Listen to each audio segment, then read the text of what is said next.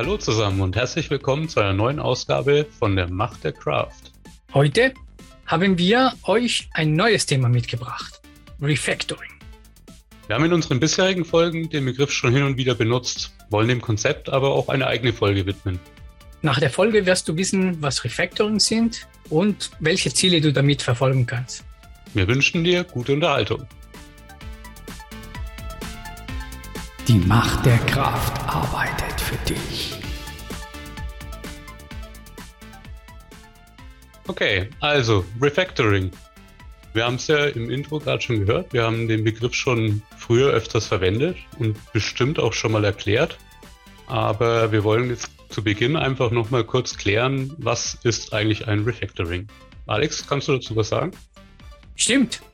Stimmt, kann ich was sagen. Bestimmt. Stimmt. Also Refactoring, wie du wohl sagst, haben wir schon bereits erwähnt. Es ist eine Codeänderung, die wir durchführen, ohne die Funktionalität zu beeinflussen. Ja, ohne Funktionalität hinzuzufügen oder Funktionalität rauszunehmen. Also funktional muss das Code vorher wie nachher das gleiche machen. Während des Refactoring ändern wir aber den Code, so dass es ja, anders aussieht als vorher, aber die gleiche Funktionalität beibehält. Aber warum sollten wir das tun? Ne? Das ist eine interessante, wichtige Frage. Wenn wir implementieren, schreiben wir Code. Ja? Und dieser Code ist, ja, also alle gute Entwickler, die ich kenne, sind der Meinung, dass sie nicht immer auf Anhieb beste Codequalität der Welt auf die Reihe kriegen, sondern sie schreiben Freischnauze erstmal irgendwas, was funktioniert, die, die Funktionalität in sich wirkt, die gefordert ist. Und erst danach schauen sich das mal an und eventuell nehmen gewisse Verbesserungen an den Code.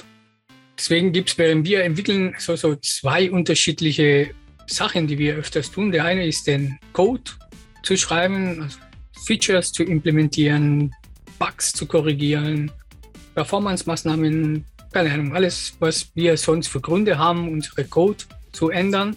Und das Thema Refactoring ist für mich so eine, eine getrennte Abteilung, in dem wir, nachdem wir diese Erstimplementierung sozusagen gemacht haben, Verfeinerungen an dem Code vornehmen.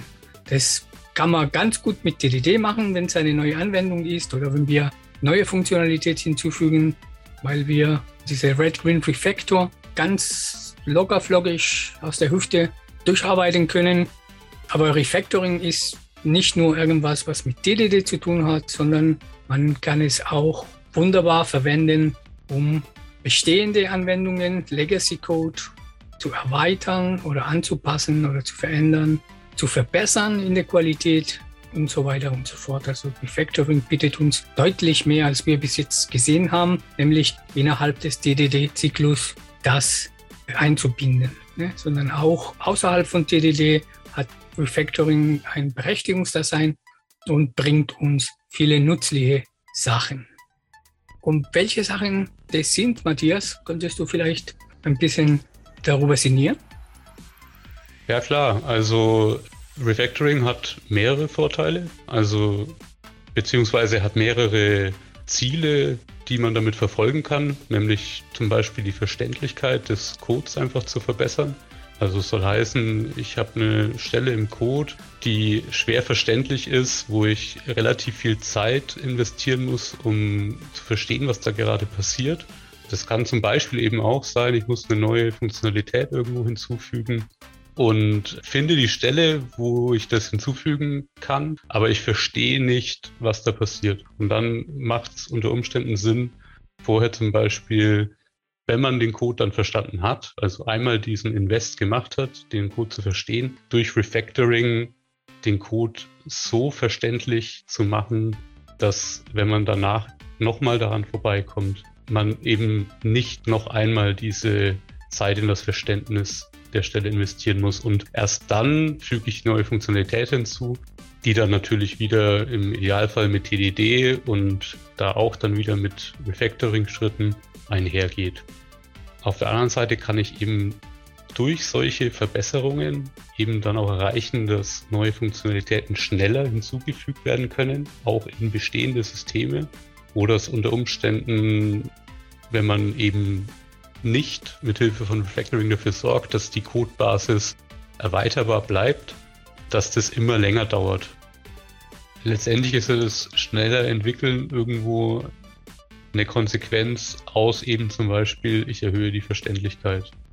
Ja, weil wenn ich eben diesen zeitlichen Invest, den ich eben erwähnt habe, mhm. dass du den, wenn du den nicht aufbringen musst, um den Code zu verstehen, dann wirst du über die Zeit, ne, also je mehr von dem Software-System eben verbessert worden ist in der Hinsicht, ermöglicht es schneller zu entwickeln. Das schneller entwickeln ist letztlich eine Konsequenz aus dem Refactoring.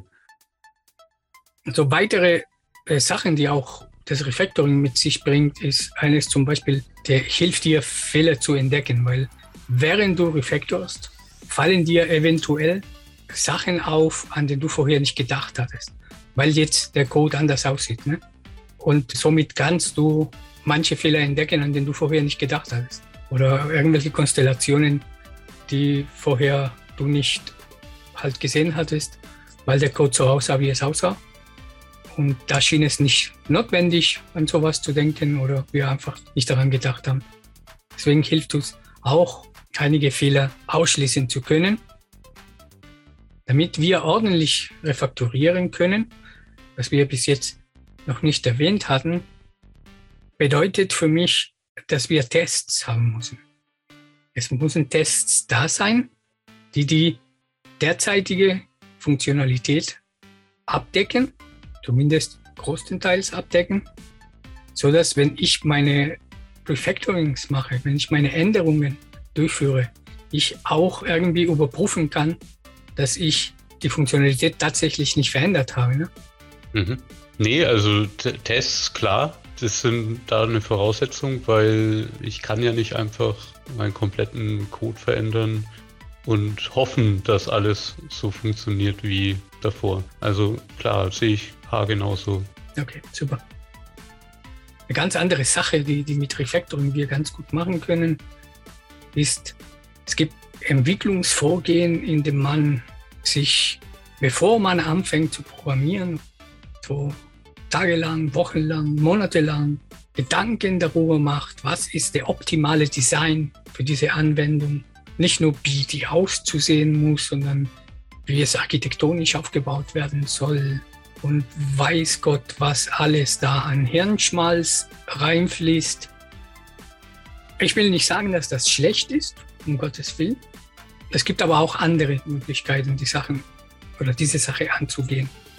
Es gibt auch Menschen, die sagen, man braucht überhaupt kein Design vorab, kein, kein gar nichts, keine Gedanken, einfach anfangen und mit der Zeit ergibt sich diese, der Design von unserer Anwendung schon von alleine, wenn wir entsprechende gute technische Methoden bei der Entwicklung verwende. Ich bin irgendwie vor einem Mischmasch von den Sachen, nämlich dass man sich kurz Gedanken darüber macht, was für ein Design man anwenden möchte, heißt nicht in Detail gehen, aber eine grobe Übersicht, wo wir sagen können, ja, damit können wir anfangen. Damit sehen wir einen Weg, wie wir unseren Fall oder unsere Anwendung durchexerzieren können. Und diese kleine anfängliche Design ist für mich völlig okay. Danach aber ist mein Tool für den Design der Anwendung das Refactor. Nämlich, ich implementiere was auch immer für ein Feature und dann bringe ich es in der richtige Form mit dem richtigen Design, mit dem richtigen Pattern, mit was auch immer, in den ich kleine oder nicht so kleine Refactorings mache, so dass ja, dank meiner Tests weiß ich, ich habe nichts kaputt gemacht, aber nach und nach durch diese Refactorings kann ich meine Anwendung ja, so aussehen lassen, dass, wie du gesagt hast, verständlicher ist, weniger Fehler drin stecken, dass auch schneller neue Funktionalität hinzugefügt hat, was alles verständlich, weil alles ordentlich, weil es getestet ist. Du verstehst, was ich meine? Ja, klar, genau. Ich sehe es auch ganz ähnlich. Also ich will auch nicht gar keine Idee vorher haben, wo die Reise hingehen soll, aber ich will halt auch nicht festgezurrt sein. Alles muss vordefiniert sein. Also da bin ich auch kein Freund von. Also Design on the Fly ist eine gute Sache, die ich auch sehr gut finde. Wie gesagt, ne, diese Design on the Fly bedeutet nicht, dass man überhaupt sich keine Gedanken macht, bevor man anfängt zu coden, sondern dass dieser anfängliche Aufwand relativ klein ist und sich in Grenzen hält. Ne? Es geht darum, gewisse Rahmenbedingungen zu setzen, wie ich meine Anwendung implementieren möchte und nicht alles im Detail vorab zu planen. Aber gut, wann sollten wir refactoren? Ja, refactoren ist eine tolle Sache, okay, ganz schön und gut. Aber wann sollen wir refactoren? Können wir jederzeit refactoren oder gibt es bestimmte Zeitpunkte, wo es sich anbietet? Oder gibt es bestimmte Zeitpunkte, wo lieber nicht? Was denkst du? Naja, also wovon ich abraten würde, was ich schon mitgemacht habe und keine guten Erfahrungen damit gemacht habe, sind Refactoring Sprints, also wo wirklich ein gesamtes Team einfach drauf angesetzt wird, irgendeinen Teil zu refaktorieren. Sondern, also ich würde es tatsächlich immer eher situationsbedingt machen, was auch mehr eben dem eben angesprochenen Design on the Fly irgendwo entspricht. Also das heißt, ich muss irgendeine Änderung am Code vornehmen das kann zum Beispiel ein neues Feature sein oder das kann auch ein Bug sein, der aufgekommen ist. Würde den Code mir entsprechend angucken, wo dieses Feature ungefähr landen würde oder wo der Bug verortet ist und würde dort schauen, ob ich Stellen identifizieren kann, die, wenn sie anders aussehen würden, mir die Arbeit leichter machen würden. Und wenn ich solche Stellen finde, dann würde ich diese dann in dem Zuge erstmal refaktorieren, bevor ich neue Funktionalität hinzubringe. Also das wäre so mein Ansatz. Mhm.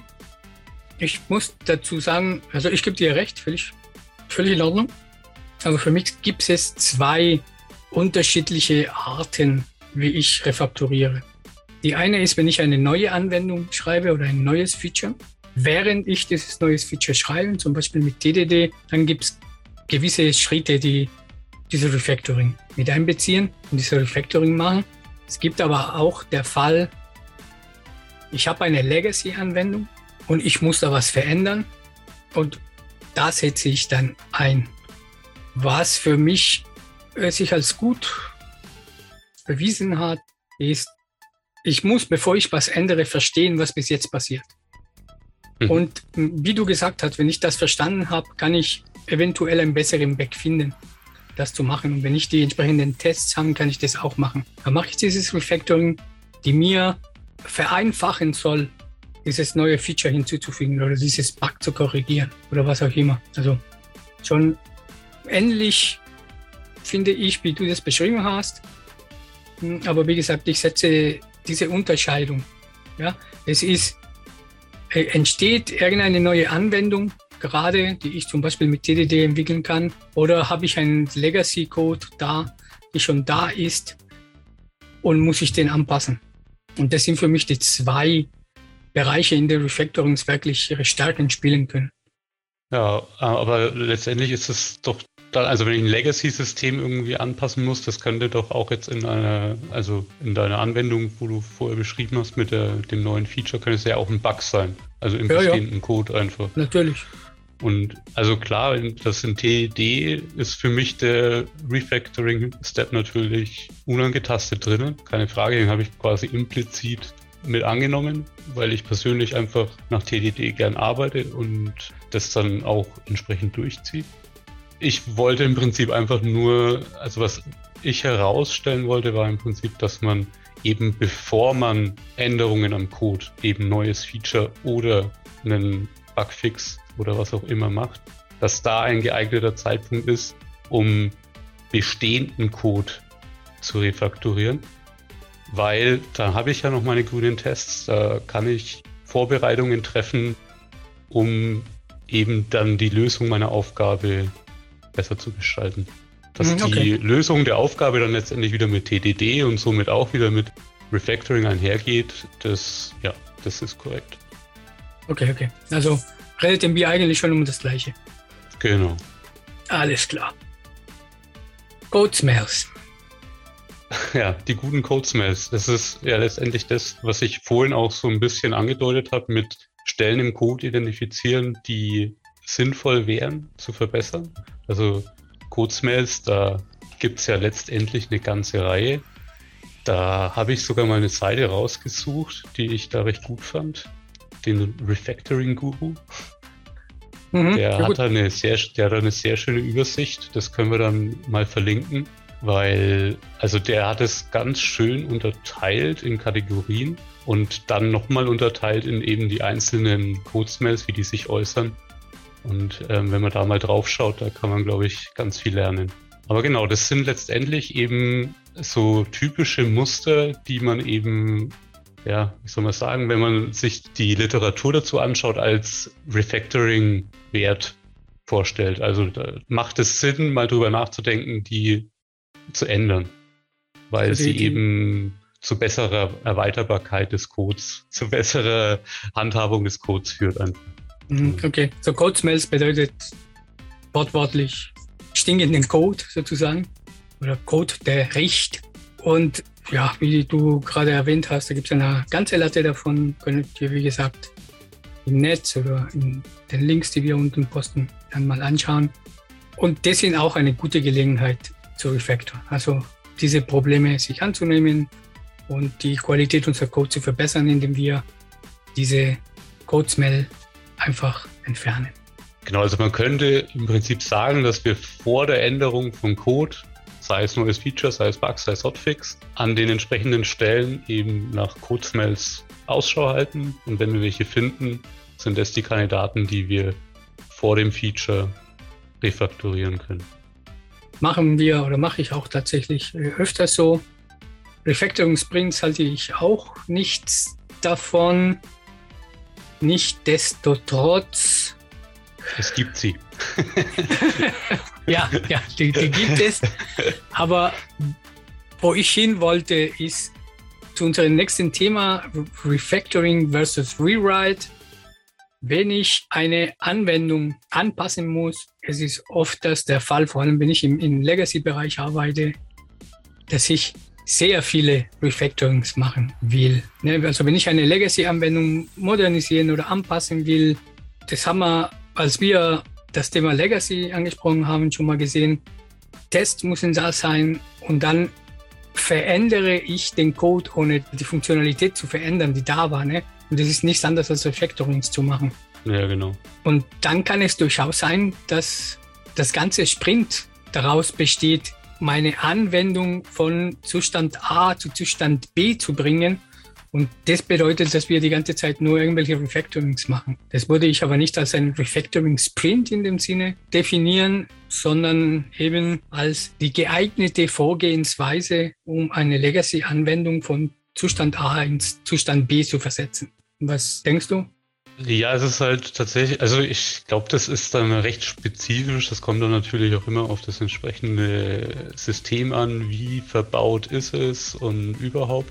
Also ich glaube, da kann man auch vorher noch ganz kurz drüber sprechen, warum überhaupt manchmal diese Entscheidung getroffen werden muss, weil es kommt ja auch nicht grundlos, dass man sich denkt, oh, äh, es wäre jetzt vielleicht besser, die ganze Anwendung neu zu schreiben, sondern es passiert ja im Prinzip meistens, weil irgendwie das Hinzufügen neuer Funktionalitäten sehr, sehr lange dauert oder das Fixen von Bugs zu neuen Problemen führt. Also dass das so eine Endlosspirale ist, die Entwicklungskosten explodieren, es wird immer teurer alles. Und dann steht man ja vor der Entscheidung, was mache ich?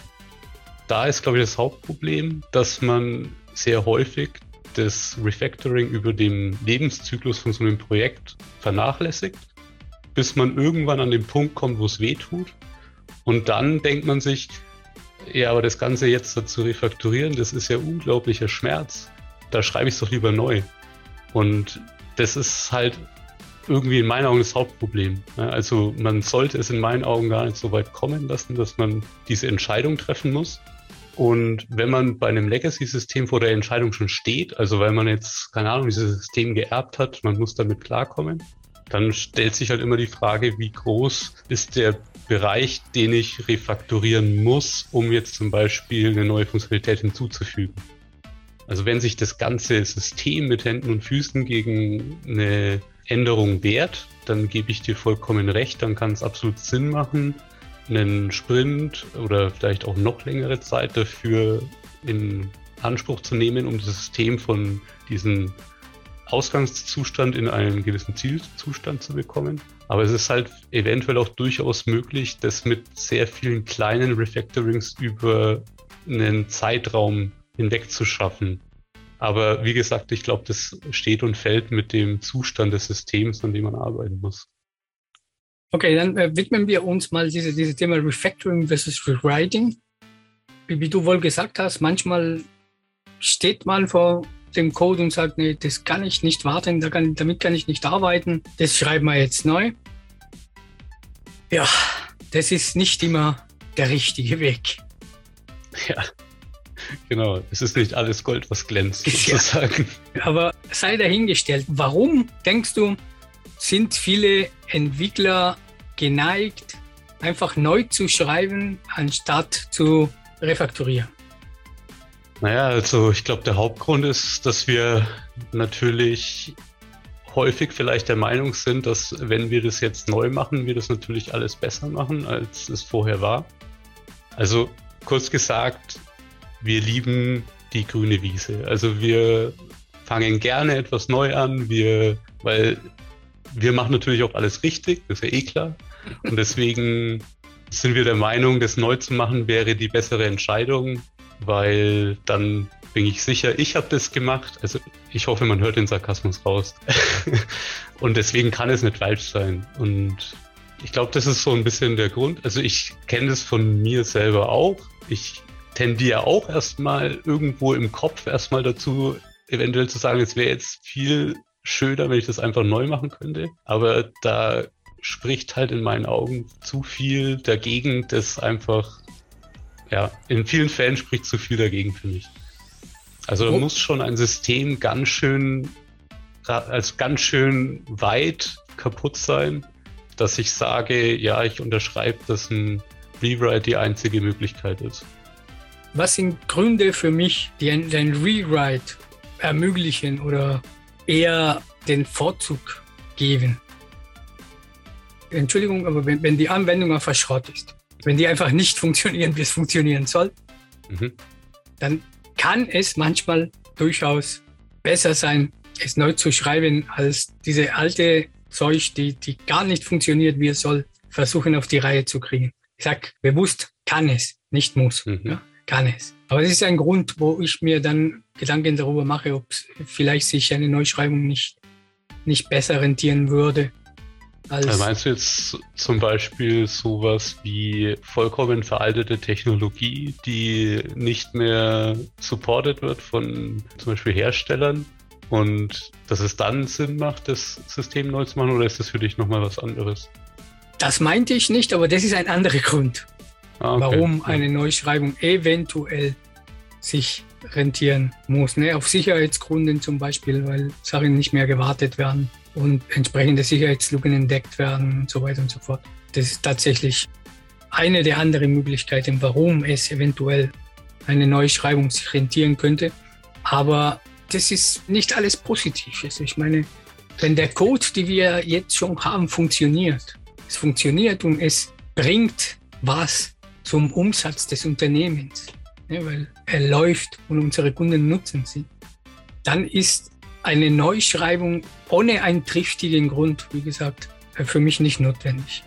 Dann ist es, ja. finde ich, besser, die bestehende Anwendung zu refakturieren, zu erweitern und nicht eine neue zu schreiben. Oder was ja auch ein Weg sein kann, Teile, wie soll man sagen, es nach und nach Teile rauszuziehen aus dem alten System und ein zweites System parallel, das halt die Funktion, die du aus dem einen rausnimmst, dem anderen bereitstellt sozusagen, wäre ja auch noch irgendwo denkbar. Mhm, das ist auch eine Möglichkeit. Vor allem hat das Thema Neuschreibung ein bisschen ein Geschmäckler. Und zwar, diese Neuschreibung bedeutet, ich habe vor einer gewissen Zeit, und normalerweise ist das keine kleine Zeitspanne, habe ich zwei Anwendungen, die ich warten muss und die ich betreiben muss. Die alte Anwendung, die noch da ist, wo ich nichts mehr ändere, aber die ist da, die muss noch laufen. Ich muss gegebenenfalls noch äh, irgendwelche Fixes machen, weil das notwendig ist. Und ich muss nebenan noch parallel an eine neue Anwendung arbeitet, die eventuell diese total hässliches Wort für mich, diese 1 zu 1 Umstellung mhm. von, von alte in neu macht. Ja. Und im besten Fall hast du dann auch zwei Teams. Also doppelte Kosten. Ja, und am besten sozusagen. reden sie nicht miteinander. Ne? Das ist auch. Sehr gut. Nee, und es kann ja auch genauso gut sein, dass irgendwie vom Business ganz wichtige Features kommen, die trotzdem noch in das Altsystem rein müssen. Also das heißt, dann müssen die Funktionalitäten zweimal implementiert werden. Beziehungsweise wahrscheinlich beim neuen System dann irgendwann erst am Ende, weil das kommt halt dann an die, auf die To-Do-Liste, was alles mal rein muss. Aber ja. Nee, also das halte ich auch für, für schwierig, weil also dass ein Rewrite oder dass ein Refactoring oder ein Rewrite überhaupt in Frage kommt, dafür gebe ich dir vollkommen recht, muss das System produktiv laufen, es muss irgendeinen Wert liefern und deswegen, ja, wenn da dann ein Rewrite gemacht werden soll, dann muss da schon wirklich ganz viel Grund dafür da sein.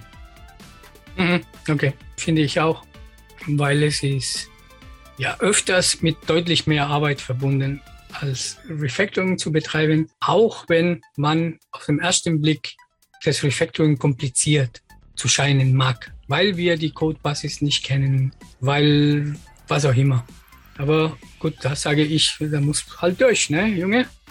musst du dich mal anschauen, was der Code macht, Tests schreiben, wo Tests noch nicht vorhanden sind, um wirklich zu checken, dass die Anwendung auch das tut, was du denkst, dass es tut. wenn du das hast, dann kannst du anfangen zu refakturieren und die Anwendung anzupassen. Und das mhm. ist nicht immer die schlechte Lösung. Es ist sehr oft die bessere Lösung. Für eine Neuschreibung bitte nur, wenn es wirklich wichtige, gewichtige Gründe dafür gibt. Ja, weil eine Software, die da ist, die schon Wert für das Unternehmen stiftet, einfach grundlos zu ersetzen und durch eine neue, die eigentlich das Gleiche machen soll, ja. halte ich für nicht so klug. Ja. Genau, weil bis die auch irgendwann Mehrwert liefert, wird erstmal ordentlich Entwicklungsgeld reingesteckt. Ja, und vor, vor allem, es kann auch passieren, dass du eine Menge Fehler reinbaust ja. in, in die neue Anwendung, die in der alte noch gar nicht vorhanden war. Ja. Weil Zeitdruck, ne? weil muss ja ganz schnell fertig sein. Ja, oder wie auch immer, ne? weil wir auch nur Menschen sind und, und auch ja, ja, Fehler klar. machen. Das ist völlig normal, aber nee, also, du, man muss halt damit rechnen, dass, dass es da halt Fehler und Probleme geben wird. Und deswegen sage ich, es ist eine Entscheidung, die sehr gut abgewogen werden möchte. Ich ja. würde tendieren zum Refactor, soweit es möglich ist. Und wenn es unserer Meinung nach keine andere mögliche Lösung als ein, eine Neuschreibung da ist. Mein Gott, sei es so, aber immer begründet. Ja. Das ist eine abschließende Botschaft. Ja, also das wäre es tatsächlich gewesen. Ja, also ich hätte auch noch mal eine Botschaft und zwar, was ich auch vorhin schon mal gesagt habe, was glaube ich ganz wichtig ist, lasst es gar nicht so weit kommen dass die Entscheidung zwischen Refactoring und Re Rewrite getroffen werden soll, sondern schaut, dass ihr euch Refactoring so einverleibt, dass es einfach in eurer täglichen Arbeit ganz normal dazugehört. Und damit wären wir dann auch schon am Ende unserer Folge. Ja, heute hast du viel über Refactoring gehört und was du damit erreichen kannst. Das wird dir helfen, sowohl bei der Neuentwicklung mit TDD als auch natürlich bei der Überarbeitung von bestehenden, zum Beispiel Legacy-Systemen. Also du wirst es auf jeden Fall zu schätzen wissen. So, danke, dass du die Folge angehört hast und denke daran, den Podcast zu abonnieren, falls du es noch nicht gemacht hast. Wir würden uns auch freuen, wenn du unseren Podcast anderen Menschen empfehlen würdest, die auch davon profitieren könnten. Aber was kannst du machen, wenn du wissen möchtest, was man alles in den geheimen Taschen des Werkzeugsgürtel eines Softwareentwicklern zu finden ist. Natürlich kannst du einfach die nächste Folge anhören, weil genau darüber wollen wir dann sprechen. Ciao! Die Macht der Kraft arbeitet für dich.